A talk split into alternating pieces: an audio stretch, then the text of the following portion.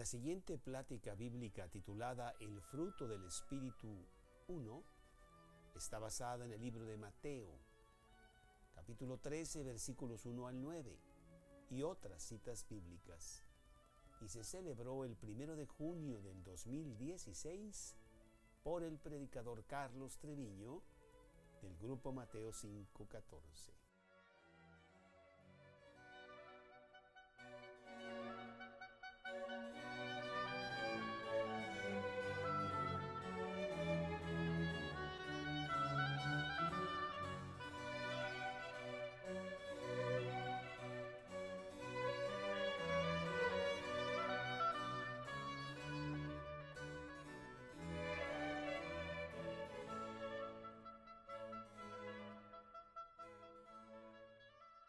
Favor, Tuti, si nos quiere guiar. Señor Padre, te estamos muy agradecidos, Señor, por este momento, porque tú nos has traído esta mañana a oír de ti, a oír tu palabra, Señor. Prepara nuestros corazones, Señor. Necesitamos llenarnos, Señor, llenarnos de tu amor y poder pasar ese amor, Señor, a otras personas que nos ven, que nos oyen. Pues, Señor, enséñanos, enséñanos todo, todo para poderlos llevar a ellos a ti, Señor. Te quiero dar las gracias, Padre, por todas las peticiones que han sido contestadas por ti. Muchísimas gracias, Señor, por el nieto de Odila. Y te quiero pedir, Señor, que por favor ayudes mucho a Antonio, a Tony, esta tarde, Señor, que él pueda hablar de ti fuertemente, Señor. No el tema, sino de ti, de Dios, Señor, de tu amor. Te quiero pedir también, Señor, que cuides mucho, Señor, de Carlitos, de Cristian y de Keila. Ayúdalos, Señor, sabemos que tú estás con ellos, que tú los acompañas y los guías, Señor. También te pedimos por las dos hijas de Carlos que están aquí, también guíalas y cuidalas a todos nuestros hijos, nuestros esposos, nuestra familia, Señor. Te quiero pedir, Padre, por las personas que no han podido llegar esta mañana, cuides de ellos. Y te pido mucho, Señor, que tú guíes a Carlos en este momento, en este estudio, Señor. Habla tú por él, Señor. Háblanos. En nombre de tu Hijo Jesús, gracias, Señor. Amén. Amén. Señor. Nuestro corazón se puede comparar con un terreno, un terreno baldío que está por ahí y que antes de Cristo pues realmente está en muy muy mal estado. Un terreno en donde pues las hierbas salvajes han crecido, en donde hay basura, en donde hay desperdicio y donde hay abandono, abandono total. Y el jardinero, el labrador, el Dios todopoderoso que quiere tener corazones para Dios, corazones llenos, corazones realmente útiles y preciosos, se pone a trabajar arduamente en esos corazones. Somos muy privilegiados en esta, en esta mañana de estar aquí nosotros, porque podríamos preguntarnos por qué nosotros, pero aquí estamos. Y hay mucha gente que está allá afuera, que no viene, que se le ha invitado o que ni siquiera saben de Dios. Lo tienen arrumbado por allá pensando que es un Dios de emergencias solamente para resolver problemas, pero no es un Dios para sus vidas. Y entonces están realmente abandonados como ese, ese terreno. Vamos a abrir nuestras Biblias en el libro de, de Mateo, en el capítulo 13, en donde vamos a ver una maravillosa parábola de Dios que habla precisamente de estos terrenos que vemos por todos lados y que podrían ser muy útiles y algunos de ellos, muchos de ellos, no lo son.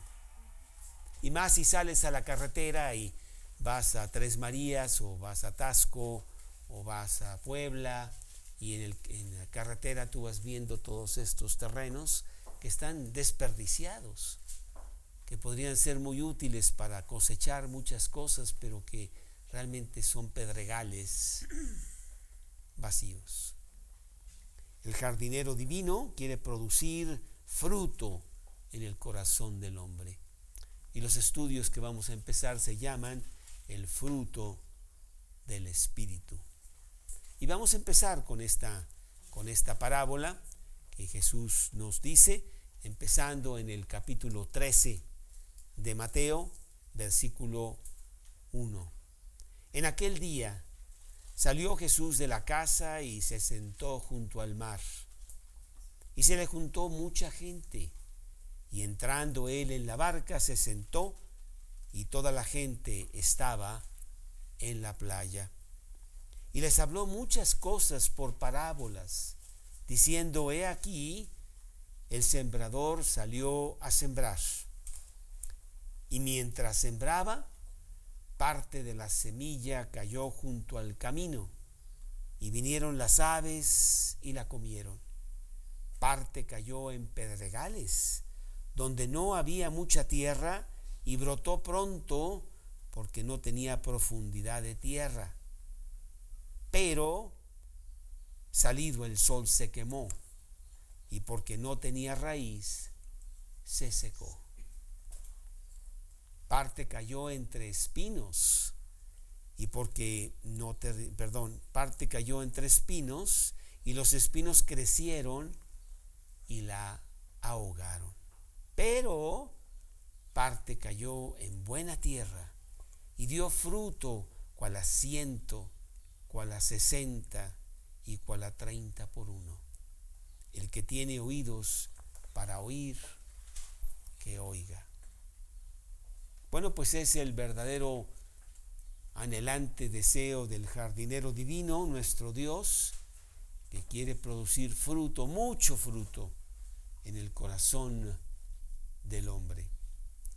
Para ello, como un agricultor muy experimentado y conocedor del terreno, que es el corazón humano, quiere preparar ese corazón entusiasmadamente para que la semilla produzca, produzca abundantemente a 60 y a 100 por uno.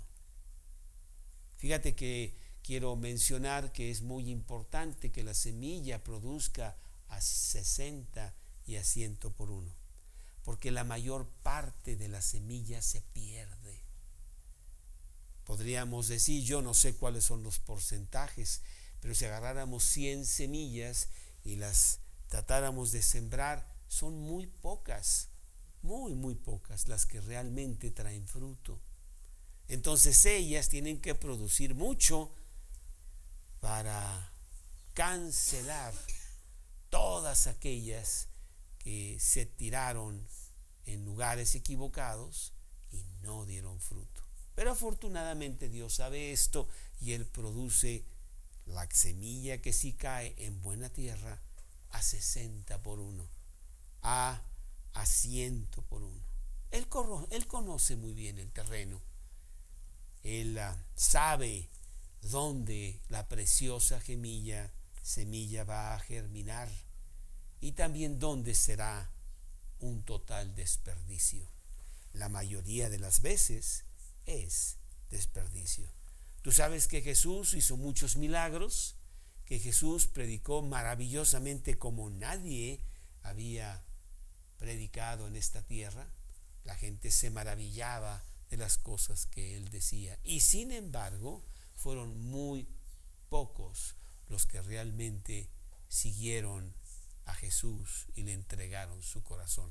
Muchos lo siguieron, pero buscaban el pan, buscaban el milagro, buscaban el beneficio personal, pero fueron muy pocos los que realmente lo siguieron. Y sin embargo, ellos producieron a 60 y a 100 por uno, al punto de que en solo 300 años el mundo conocido se convertía a Cristo.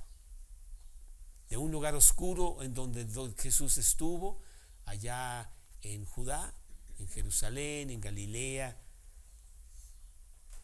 al imperio romano mismo, allá en Roma, en donde Constantino, el emperador de esa época, en el año 311, cuentan que se convirtió a Cristo por el trabajo que su madre hizo en él porque ella era, era cristiana.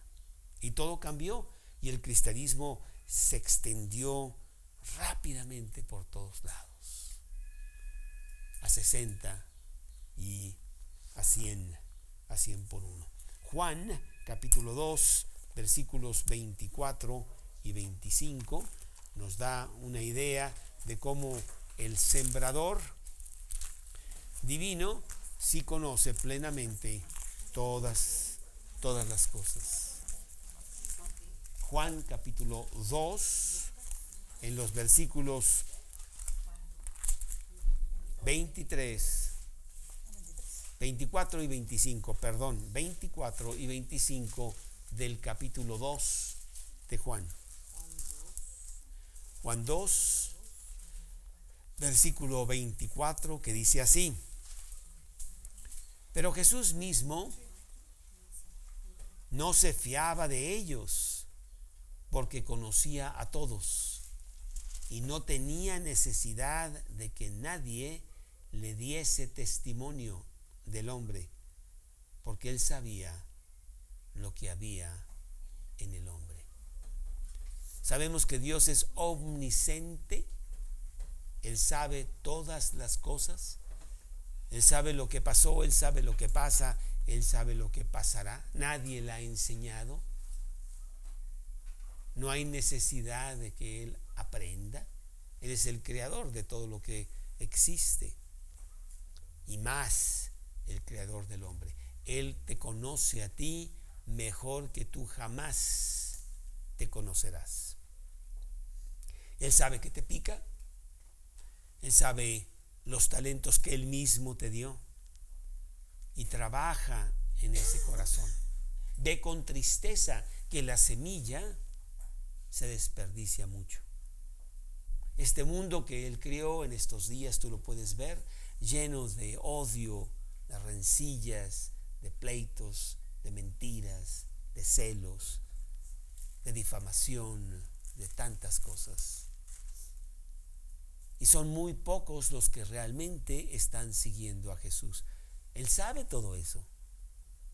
Pero inentendiblemente Él también sabe a quién buscar y a quién traer. Su misericordia es grande. Él totalmente ignora tus malos caminos y tus malos pasos y Él te convierte para que tengas un terreno maravilloso de mucho, mucho fruto. Jesús conoce nuestro corazón perfectamente, más de lo que nosotros lo conocemos. Jeremías 17, Jeremías 17, 9. Jeremías 17, 9, que dice, dice así.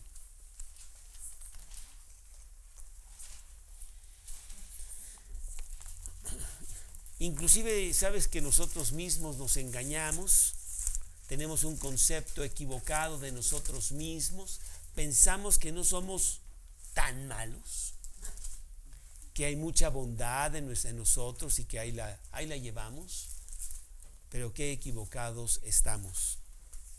Porque nuestro propio corazón, ese terreno baldío que tenemos, nos engaña. Jeremías 17, versículo 9 dice, engañoso es el corazón más que todas las cosas y perverso. ¿Quién lo conocerá? Si a alguien no le debes confiar nada, es a tu corazón. A tu corazón. Porque tu corazón te engaña. Porque tu corazón tiene un yo muy grande que desplaza a Dios. Quiere ser Dios y poner a Dios en su lugar en la silla de los acusados para que tú le digas, ¿y por qué no me has dado esto? ¿Y por qué esta fue? ¿Y por qué esta situación no, no sucede como yo quiero? Etcétera, etcétera. Es nuestro un gran enemigo que traemos, ese yo interno que va con nosotros a todos lados y constantemente nos hace tropezar, constantemente nos está engañando. pero también es un corazón que Dios anhela tenerlo para sí y darle gran fruto, fruto que sobreabunde. Y para ello, pues dice, ese terreno lo tengo que labrar yo, lo tengo que limpiar yo, lo tengo que amoldar, suavizar, traer esos tractores grandes que se meten con sus dientes poderosos a romper la tierra y a deshacer tanta piedra que está ahí, listos para que la semilla entre, penetre y pueda germinar. Entonces sí, el labrador tiene mucha, mucho trabajo, mucho trabajo.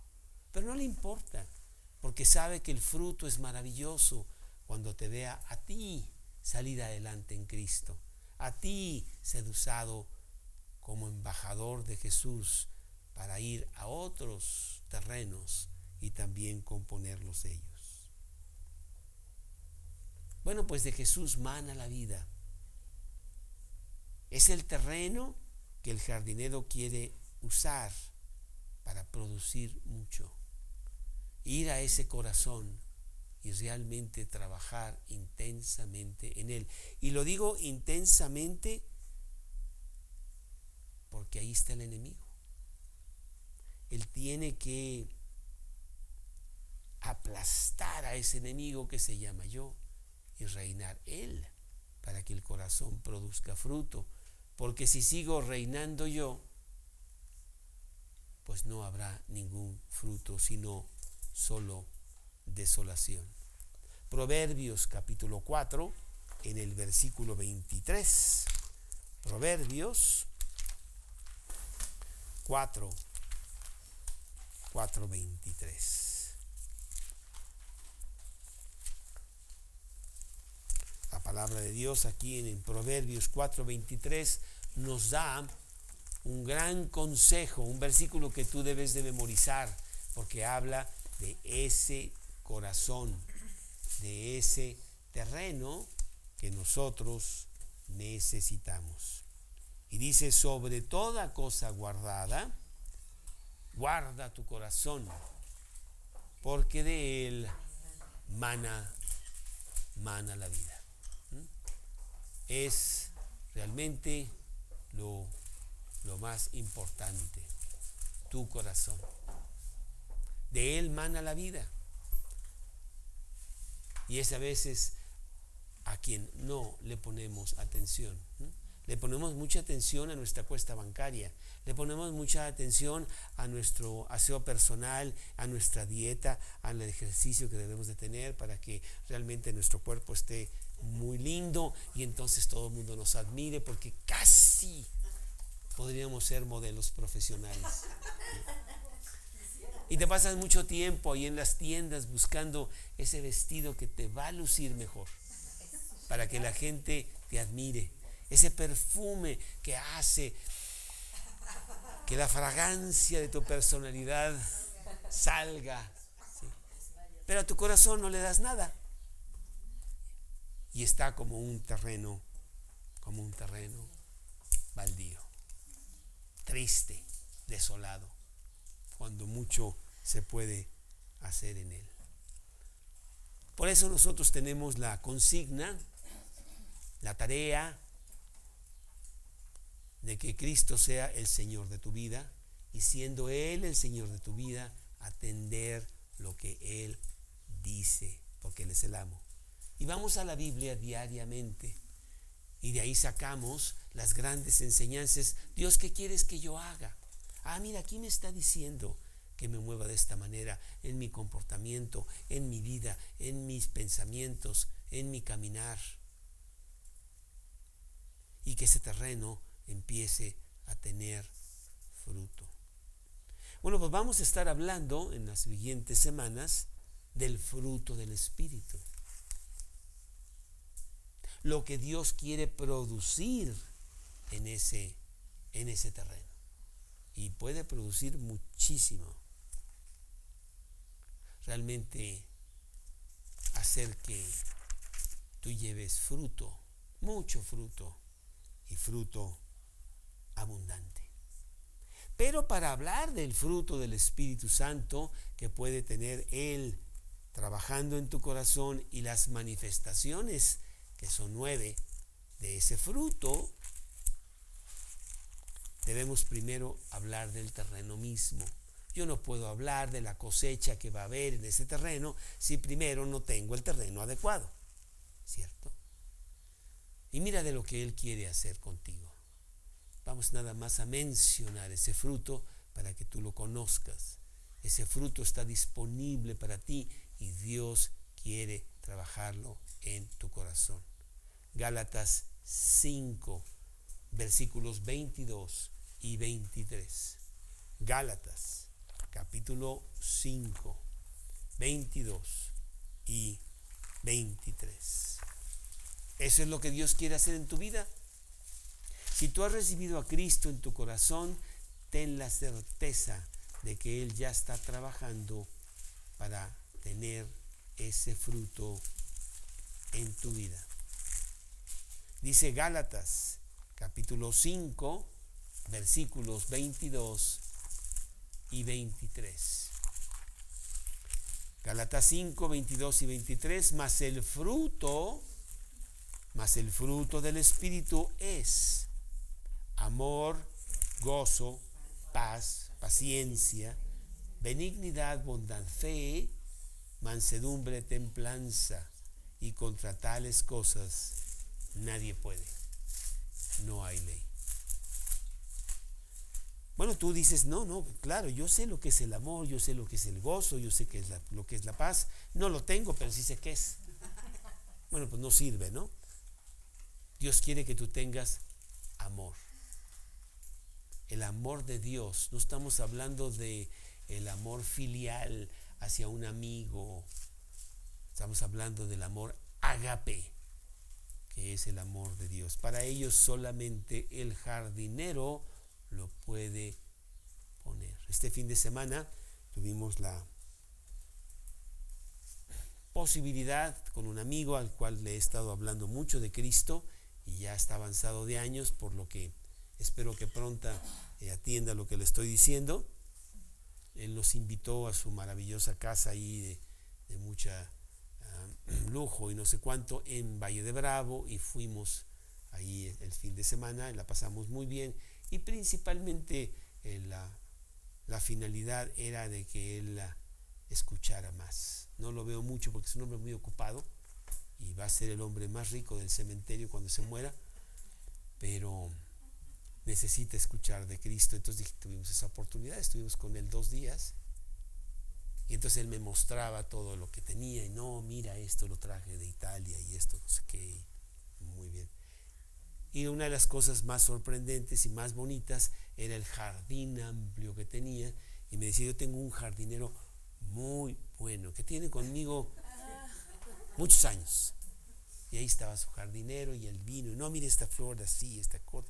Y bueno, tenía ahí algo realmente muy bonito en medio de la piscina que estaba ahí, este, y que los niños ahí estaban jugando y todo.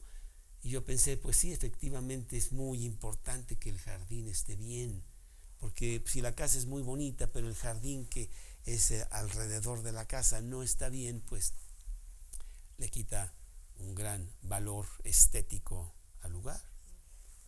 Así quiere Dios que esté tu corazón, que tu corazón esté lleno de Dios, que tu corazón esté radiando en las cosas del Señor, de tal manera que tú proyectas hacia afuera esa presencia de Dios en tu vida sin tener que hablar. La gente lo nota. Hay algo que tú traes. Es un como perfume que no acaban de percibir qué es, pero es muy agradable. Como que cuando llegas a, la reunión se prende el foco. Ya llegó Tuti. Oye, qué bonito está. Es que ya llegó el alma de, la, de la fiesta, mira, con su, con su con esa radiación tan maravillosa que produce Dios. Muchas veces a, las jóvenes que se quieren fijar mucho en su apariencia física y que quieren ser muy bonitas, le digo, mira, yo conozco un lugar en donde los cosméticos son, no, nunca fallan. Y ese lugar es tu tiempo devocional con Dios diario. En donde al leer la palabra de Dios entra tu corazón de tal manera que después sale con una cara apacible y maravillosa, en donde tu vida es un verdadero banquete y en donde la gente dice, mira qué bonita persona, por lo que estás radiando, por la manera como estás conduciendo tu vida con tu corazón.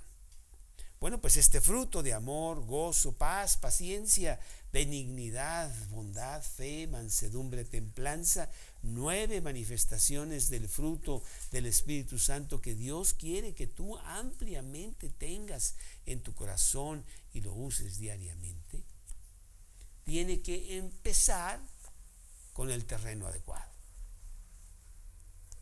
Tengo que no llegar y nada más tirar la semilla a ver qué pasa ahí donde hay una piedra grandota y arriba de la piedra cayó la semilla esa, pues estamos perdiendo el tiempo. No, el, el jardinero divino no hace esas cosas.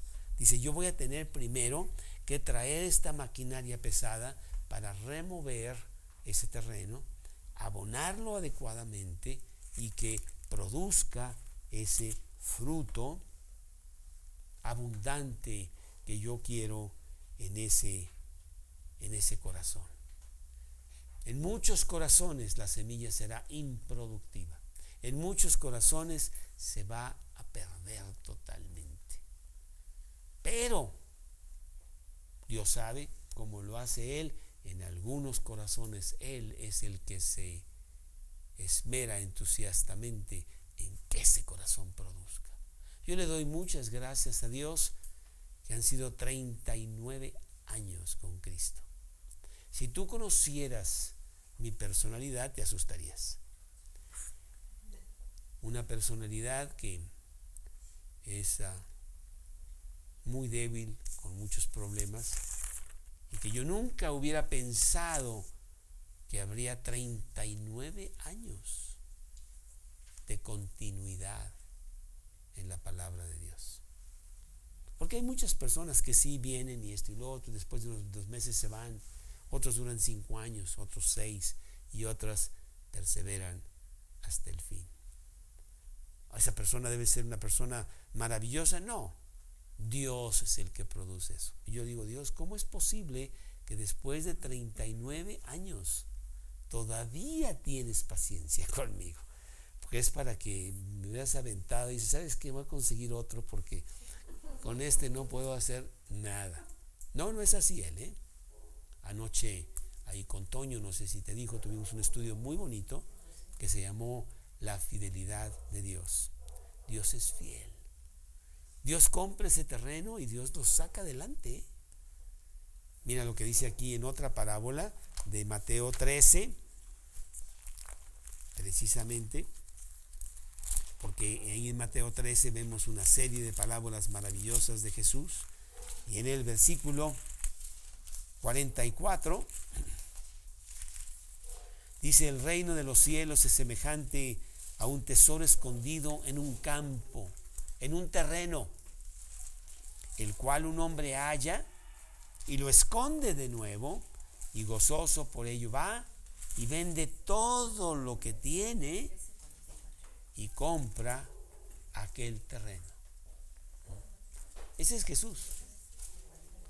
Jesús vio un tesoro maravilloso en el corazón de cada uno de nosotros y dijo, ay, yo quiero eso. Y él fue y vendió todo lo que tenía. Él pagó con su propia sangre el derecho de tener tu corazón. Y quiere trabajarlo.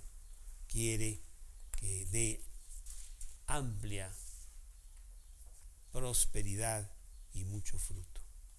Bueno, en nuestra parábola del día de hoy que empezó aquí en el capítulo 13, eh, en los primeros versículos, y nos habla del sembrador que fue a sembrar, vemos que este sembrador se enfrentó a cuatro diferentes campos, muy diferentes. Un campo en donde la semilla pues no tiene mucho fruto porque dice que cae en el camino. Un campo en donde hay pedregales, en donde no hay suficiente tierra para que la semilla pueda producir.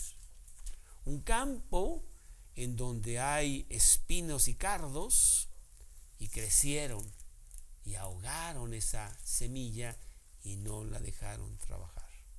Y un campo en donde sí es una buena tierra, que da fruto a ciento y a sesenta y a treinta por uno.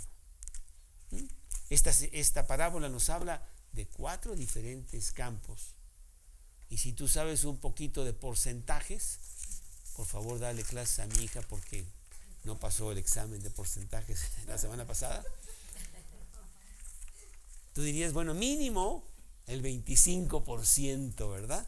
Nos va a dar resultados. Y los otros tres no nos van a dar resultados.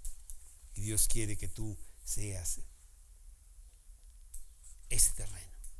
Buena tierra en donde el jardinero está gozoso.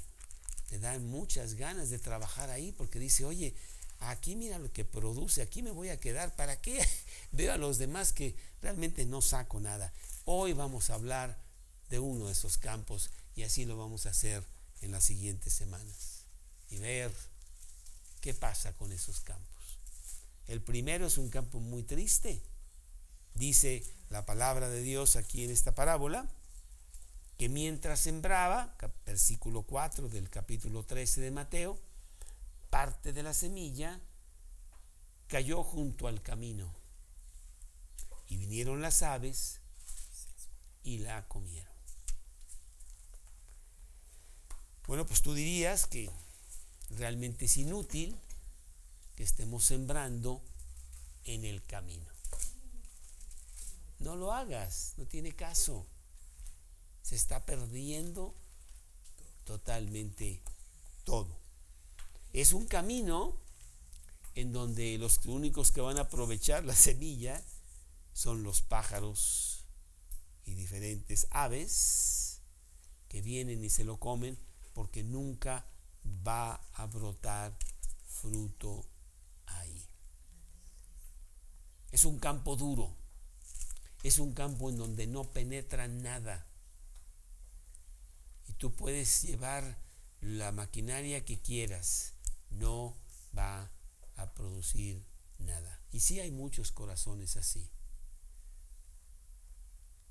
Ya endurecidos por las diferentes experiencias de una vida mal llevada, en donde con mucha fuerza te dicen, no me hables de Dios. Hay algunas personas, y yo voy mucho a, a un club a, hacer ejercicio, eh, me es necesario tener esa actividad y entonces ahí conozco mucha gente y durante muchos años yo les he hablado a mucha gente de Cristo ahí. Y hay varios en donde hay una verdadera aversión contra mi persona.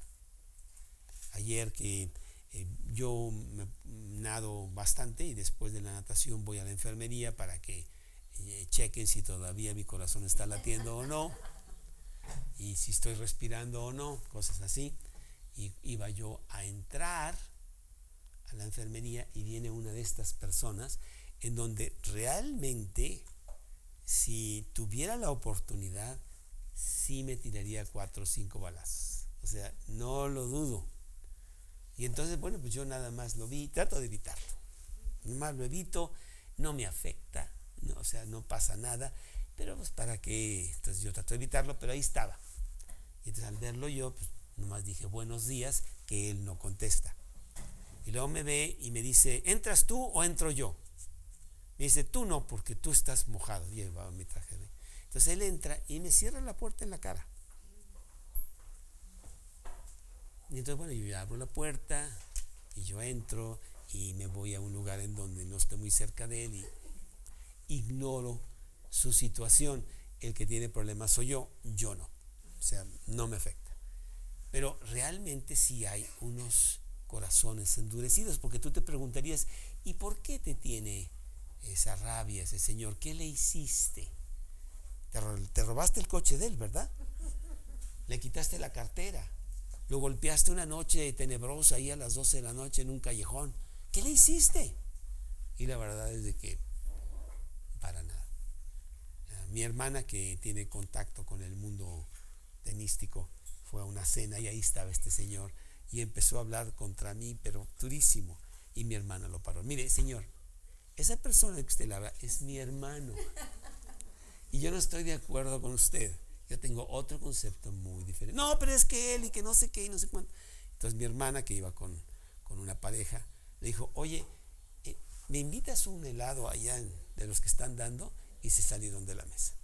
Y luego después hubo una señora y le dijo, oye, no tienes que salir del... No, no, no, está bien, no hay ningún problema. Yo no tengo por qué aguantar al señor ese que, que diga lo que quiera y que... Pero no, ya.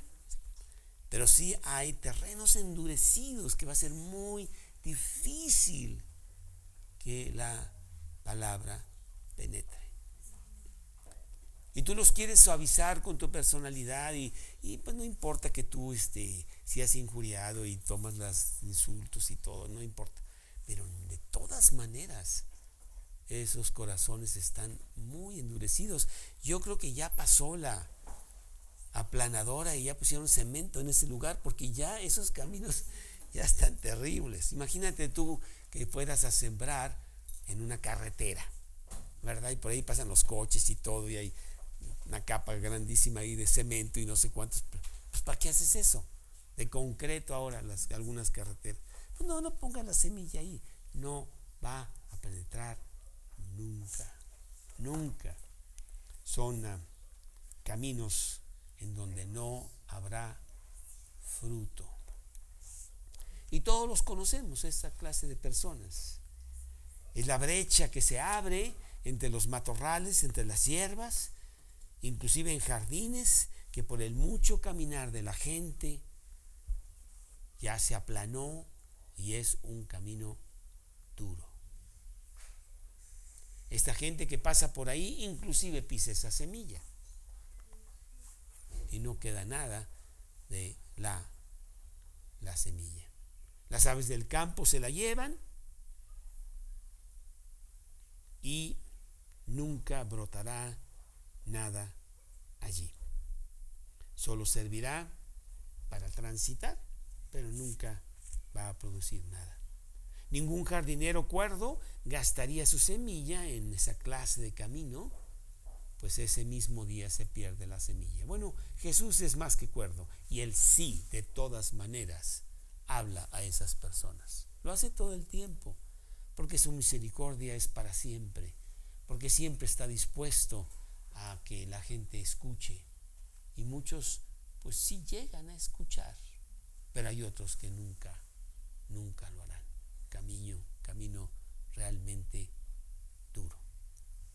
Si tú has recibido a Cristo en tu corazón, si Cristo es el Señor de tu vida, ciertamente pues tú no tienes esa clase de camino porque pues nunca hubieras permitido que eso pasara si tuvieras un corazón duro, entenebrecido y solamente pensando en yo, yo, yo. Tú le permites que entra. Es un terreno diferente. Pero ¿cuántas personas sí tienen esa clase, esa clase de camino? Yo quiero pensar que ni siquiera te quiero preguntar si tú tienes esa clase de camino, porque pues no estarías aquí si tú, si tú lo, lo tuvieras. Jesús mismo conocía esta clase de terreno. Él caminaba y transitaba por todos lados. ¿no? tenía motoneta, ni automóvil, ni bicicleta. Él caminaba por todo Galilea y por toda Judea a pie. Lo hizo por tres años, predicando en todo lugar conocía estos caminos, estos caminos duros, compactados e influenciados por las ideas del mundo que llenan nuestra vida diariamente. Tal influencia difícilmente puede ser contrarrestada, pues estamos en el mundo, pero dice Dios que no somos del mundo. Ahí ves tú los, los cartelones en el periférico, ahí ves tú los programas de televisión o hablas con las personas, tu vecino, en donde tienen una muy diferente manera de pensar y te empapa con esas ideas y con esas cosas de ese mundo endurecido en donde los valores están totalmente al, al revés, en donde quieren también que tú tengas ese corazón endurecido, pero bueno, Dios, que es maravilloso, no permite que eso, que eso pase. Es un mundo atrayente. Allá, allá afuera hay muchas cosas que nos atraen, pero todas esas cosas están mal. Ese no es en donde realmente está la vida abundante de Dios para ti. Pero te engaña y te dice que ahí está, porque ves a toda esta gente, tienen mucho dinero, tienen los muchos automóviles, tienen los vestidos y están con la sonrisa mientras tú los ves maravillosa y tú dices, oye, qué felices son, yo tengo tantos problemas y míralos. Y están totalmente fuera de Dios, pero eso no es cierto, porque aún se engañan a sí mismos y sus vidas están muy, muy diferentes. Pues tú que tienes tú ya un, un terreno más suavizado, tienes que prevenir, tienes que estar alerta para que no llegue a endurecerse tu corazón y tenga fruto abundante. Y vamos a ver algunas cosas que podrían endurecer tu corazón. O algunas cosas que son las que han endurecido el corazón de todas estas personas que viven allá afuera y que viven por cosas equivocadas. Y están almacenando muchas cosas y no se van a llevar nada. Inclusive ya no quieren que les tomes foto porque ya tienen los 60 y los 70. Me habías tomado foto cuando tenía 23, pero ya ahorita... Y no lo ven. Tu cuerpo se está deteriorando. Ya viene tu día. Y vas a estar frente a Dios y no haces nada al respecto. Así de endurecidos están estos corazones. Pues número uno, los amigos, los asociados y conocidos no creyentes. ¿Cómo nos pueden influenciar para mal todas estas personas que no son cristianas? Y lejos de que nosotros los influyamos a ellos para Cristo, ellos nos influencian a nosotros para su filosofía. Segunda de Corintios, capítulo 6, versículos 14 y 15. Segunda de Corintios 6, 14 y 15.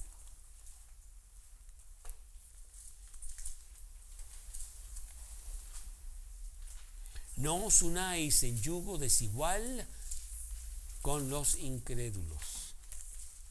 Porque ¿qué compañerismo tiene la justicia con la injusticia? o la comunión, o, qué comunión la luz con las tinieblas, o qué concordia Cristo con Baal, o qué parte el creyente con el incrédulo.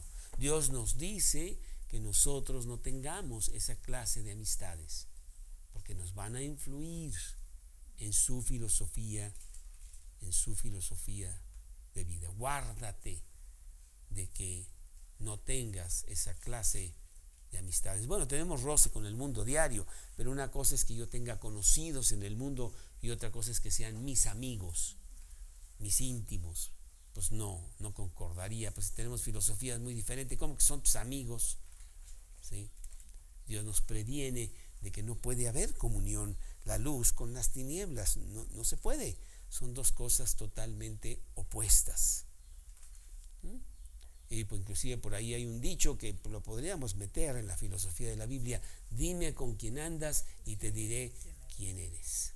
Pues sí.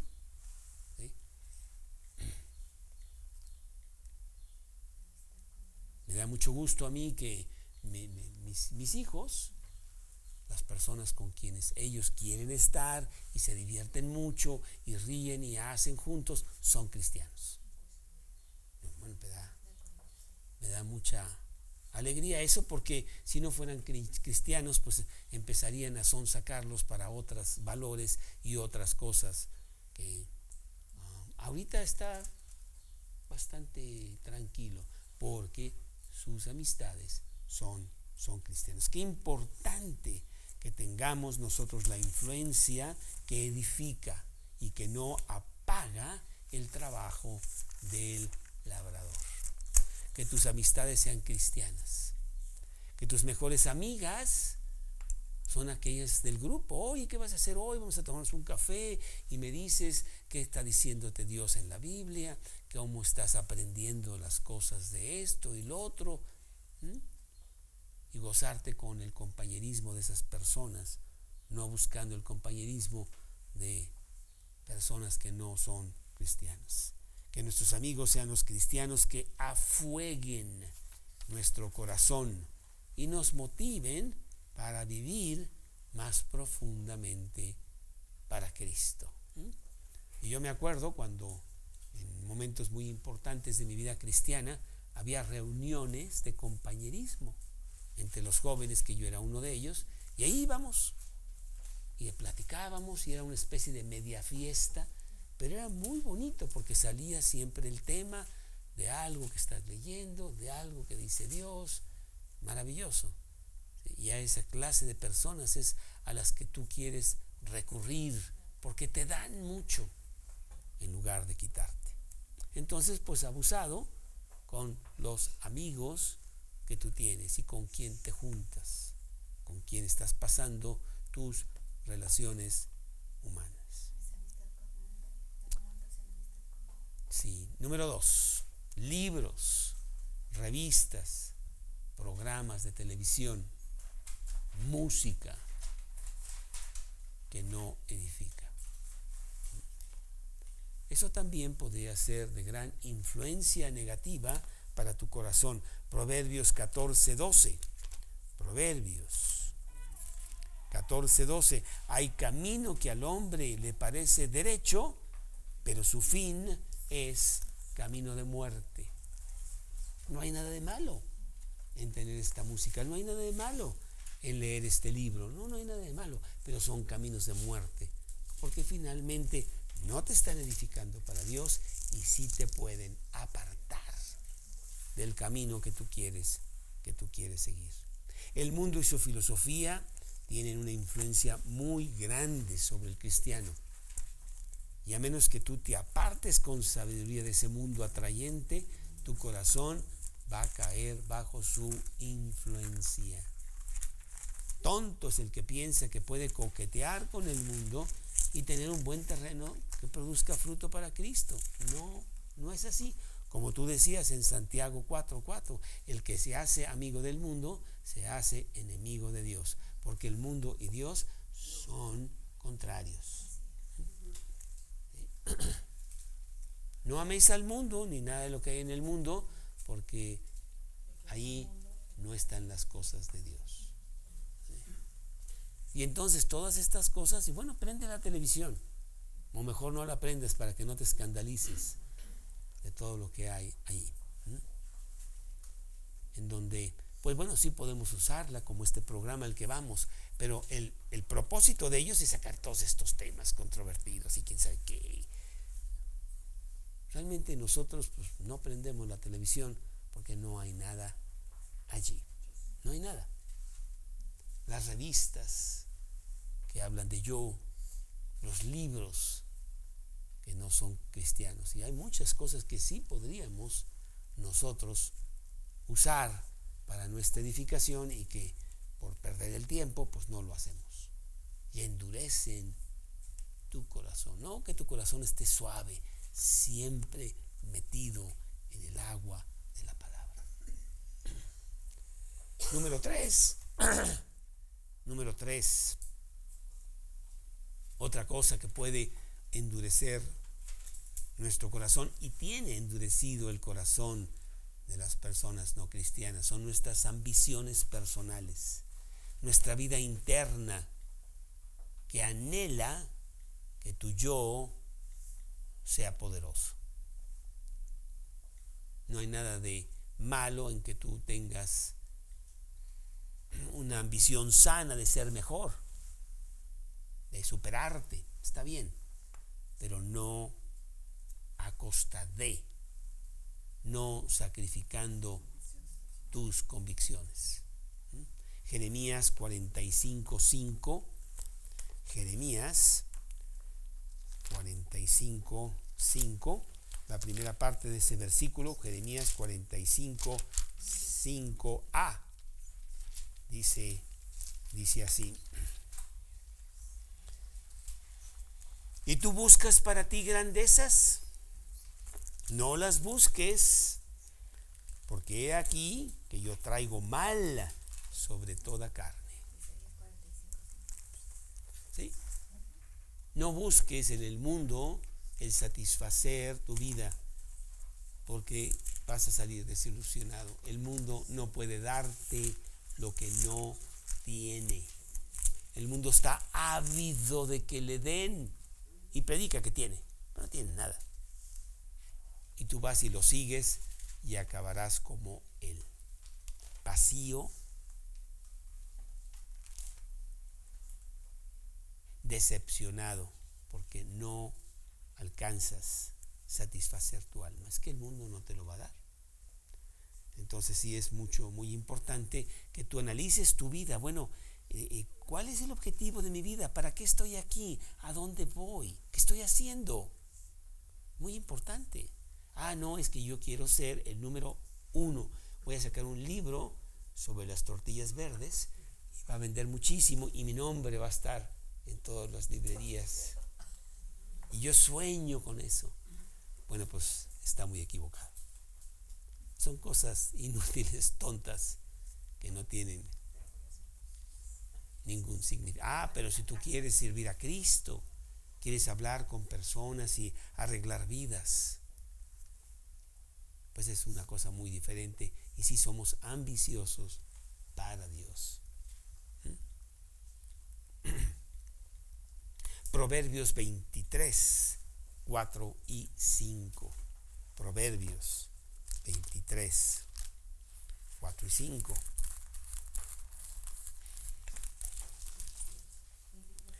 Proverbios 23, 4 y 5. No te afanes por hacerte rico, sé prudente y desiste. Has de poner tus ojos en las riquezas siendo ningunas, porque se harán alas como las águilas y volarán al cielo. No, no hay nada de malo en que seas diligente para guardar las cosas que Dios te ha dado y puedas diligentemente usarlas, pero es muy diferente vivir por eso, porque estás viviendo por algo que se esfuma y no nos sirve.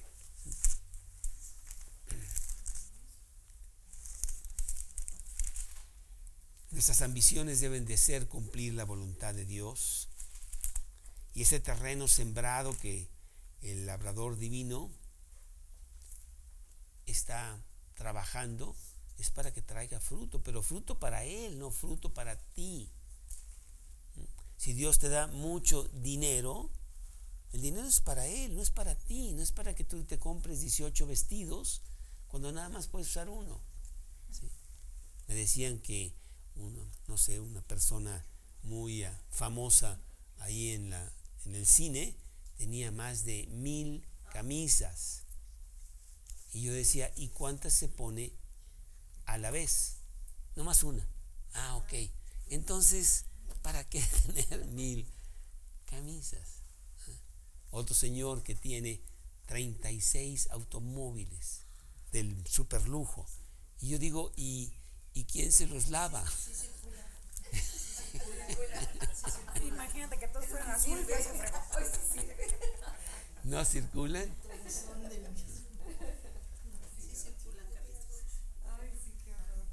Y luego ver todas estas cosas y decir, pues no me satisface, voy a tener que comprar otros 36 porque estos no satisfacen.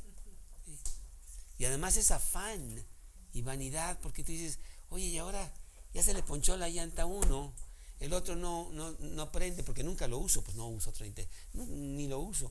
Y el otro, es, o sea, qué líos. Sí. El que tiene poco, pues tiene menos afanes. Sí, pero nuestras ambiciones, nuestro deseo de sobresalir, mi yo es mayor que el tuyo y te lo voy a demostrar porque yo tengo más juguetes que tú. ¿Cómo? Sí. Es más, ayer mismo compré el último. Ah, muy bien, maravilloso. Qué absurdo, ¿verdad? Pues eso hace que nuestro corazón esté totalmente mal. Proverbios 23, versículo 7. En la primera parte, que es la parte A, Proverbios 23, 7 dice, porque cuál es su pensamiento en su corazón, tal es él. Pues sí, de la abundancia del corazón habla la boca, de lo que llenas tu corazón, pues de eso eres. ¿Dónde está tu tesoro? Ahí está tu corazón. ¿Dónde está tu tesoro? ¿Cuál es tu tesoro? ¿Mm? Pues son corazones endurecidos que no tienen nada. Precisamente este, este, fin de semana esta persona con la que estuvimos me decía, tengo un amigo tan pobre, tan pobre, que lo único que tiene es dinero. Y es verdad. Y hay muchos de esos, ¿eh? Abundan porque hay cosas mucho más importantes que sí son de gran riqueza, la riqueza, la riqueza de Dios. Bueno, pues el mejor fertilizante que tú puedes poner a tu campo es la palabra de Dios, es el empaparte de las cosas que Él dice, es de seguirlo a Él, es de buscar su rostro cada mañana de memorizar sus dichos en tu corazón, de vivir los preceptos que Él te pide y de ayudar a otros para que ellos tengan ese mismo campo como el tuyo. Él anhela tener una gran cosecha futura en tu vida, con tu, con tu familia, en donde tus hijos finalmente aprendieron el fundamento que, los, que les diste y se casan bien y están enseñando a sus hijos a seguir a Dios. Y la Biblia es el libro de esa casa. Yo anhelo eso, o sea, ¿qué más regalo podría yo tener que mis hijos estuvieran en la verdad? Tercera de Juan 4. Tercera de Juan 4 allá casi al finalizar la Biblia, tercera de Juan, que es un pequeño capítulo solamente, versículo 4, dice tercera de Juan 4, no tengo yo mayor gozo que este, el oír que mis hijos andan en la verdad. A mí me da mucho gusto que mi hijo mayor, que ya no está con nosotros, él sigue su propia vida, él va todos los miércoles a su estudio bíblico. Y sus amigos son los del estudio. Me da mucho gusto. Mira, ahí está trabajando Dios en ese, en ese corazón, en esa, en esa semilla. Cristo quiere seguir moldeando tu corazón para que haya fruto abundante y lo hace con la semilla de la palabra con el agua de su espíritu y con el cuidado de su amor divino para ti. Él trabaja cada pedazo de ese terreno de nuestra vida para que haya fruto y fruto abundante. Juan 15, 8. Juan 15, 8.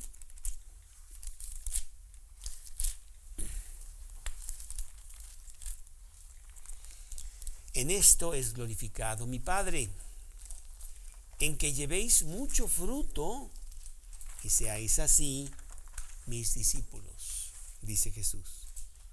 Y también ahí en Juan 15, 16. Juan, Juan 15, 16. No me elegiste vosotros a mí, sino que yo os elegí a vosotros y os he puesto para que vayáis y llevéis fruto y vuestro fruto permanezca, dice Dios. Sí, que Dios quiere en ese campo mucho, mucho fruto. Juan capítulo 15, versículo 4. Permaneced en mí y yo en vosotros. Como el pámpano no puede llevar fruto por sí mismo, si no permanece en la vid, así tampoco vosotros si no permanecéis en mí. Pues qué maravilloso que Dios esté trabajando en nuestro corazón y que esté siempre amoldándolo para que haya mucho, mucho fruto. Queremos eso, que no sea un corazón influenciado por los corazones duros que están allá afuera, que nos hablan de filosofías totalmente contrarias. Al contrario, queremos ir nosotros allá afuera y rescatar a algunos que tienen ese corazón endurecido y traerlos a Cristo. Santiago capítulo 5. Santiago capítulo 5 versículo 7. Santiago 5, 7. Por tanto, hermanos, tened paciencia hasta la venida del Señor. Mirad como el labrador espera el precioso fruto de la tierra, aguardando con paciencia hasta que recibe la lluvia temprana y la, la tardía. Bueno, en esta parábola Jesús habla de este camino duro, en donde la semilla no va a penetrar, se va a perder. Y hay mucho allá afuera que así es y cada día está más endurecido con estas filosofías que está metiendo el mundo. Que tu labor sea el ir y poder rescatar a algunos. Muchos ya no tienen remedio, la verdad. Dios los abandona y dice, pues ahí síguele donde tú ya quieres estar, no estás escuchando. Pero que tú seas ese corazón listo, sensible para Dios. Y si hay alguna persona aquí que todavía no tiene a Cristo en su corazón, que todavía no le ha entregado su vida a Jesús, es tiempo de hacerlo para que Él se ocupe de tu terreno, de tu corazón, y lo mueva y lo haga que tenga el gran abono del Señor para que produzca mucho, mucho fruto. ¿Y cómo es que yo puedo tener a Cristo en mi corazón? ¿Cómo es que yo puedo hacer que él sea el labrador de mi corazón. Pues es muy sencillo, es pedírselo. Es decirle, Dios, pues entra a mi corazón y ponte a trabajar. Ahí están piedras y basura y desperdicio y ahí están ratas muertas ahí. Pues saca todo eso y haz de mi corazón un corazón para Dios. Vamos a hacer una pequeña oración para terminar. Yo quiero que tú que tienes un corazón en donde no sabes si Cristo es el labrador, pues le pidas que Él entre a tu corazón y empiece a trabajar en ese corazón. Que te abras con Él y sinceramente le digas que es un terreno que está muy mal y necesita arreglo. Necesita que Jesús lo componga para que entre la semilla abundantemente. Repite pues conmigo esta pequeña oración invitando a Cristo a tu corazón. Hazlo en el silencio de tu corazón. Dios, en esta mañana yo vengo a ti con todos mis pecados, con todos mis problemas, mis broncas, mis situaciones, mis tragedias mis malos caminos. Y vengo a ti para pedir perdón. Tú no eres el Señor de mi vida. Para nada. Pero en esta mañana yo quiero un cambio. Yo quiero que tú entres a mi corazón y me cambies. Que agarres el terreno de mi corazón y lo abones, que la semilla penetre profundamente. entra a mi corazón ahora mismo en este momento.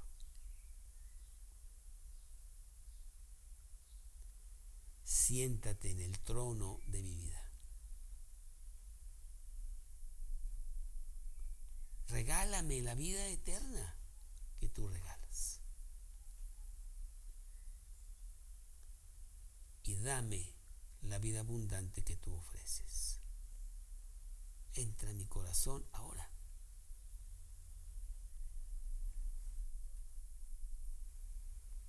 Te lo pido basado en las promesas de la Biblia. Te lo pido basado en el sacrificio que hiciste por mí.